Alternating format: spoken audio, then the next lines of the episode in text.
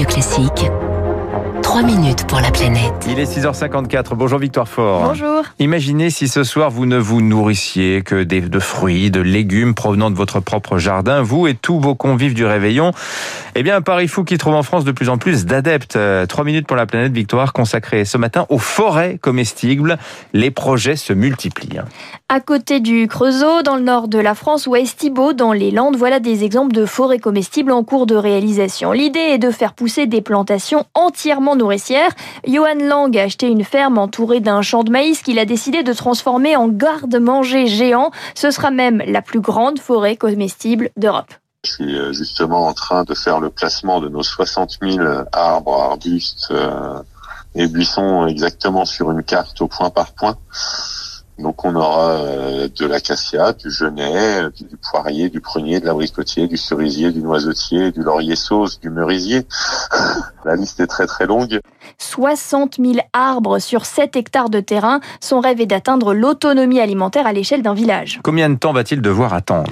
Au moins 5 ans, le temps que les arbres poussent. Il faut être patient et avancer au rythme de la nature. Mais le gros, gros, gros avantage, c'est qu'une forêt comestible, appelée aussi forêt jardin, jardin nourricier, eh bien, c'est un petit écosystème, lui, à lui tout seul. Les plantations sont placées afin de se soutenir les unes aux autres.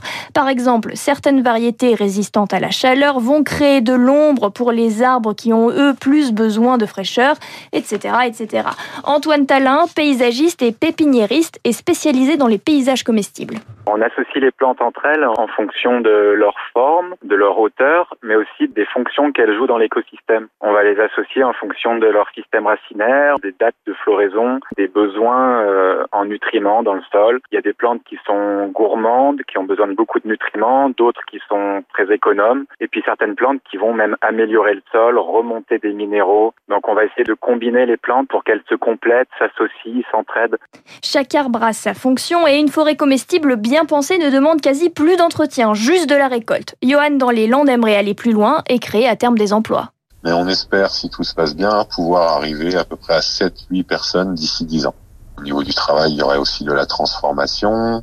À terme, vu qu'on veut mettre des animaux, on pourrait aussi avoir un fromager autosuffisance, emploi et surtout baisse des émissions induites, un verger, des légumes, des animaux pour désherber naturellement, tout est sur place, de quoi apporter localement la plus grande diversité alimentaire sans transport. Certains aimeraient donc accélérer l'implantation des jardins comestibles en milieu urbain. Agathe Roubaud, coprésidente de l'Université populaire de permaculture. Euh, c'est une manière de récupérer des friches aussi, parce qu'on peut aussi travailler sur des variétés qui peuvent permettre de gérer les pollutions éventuellement. Donc ça, ça peut être intéressant.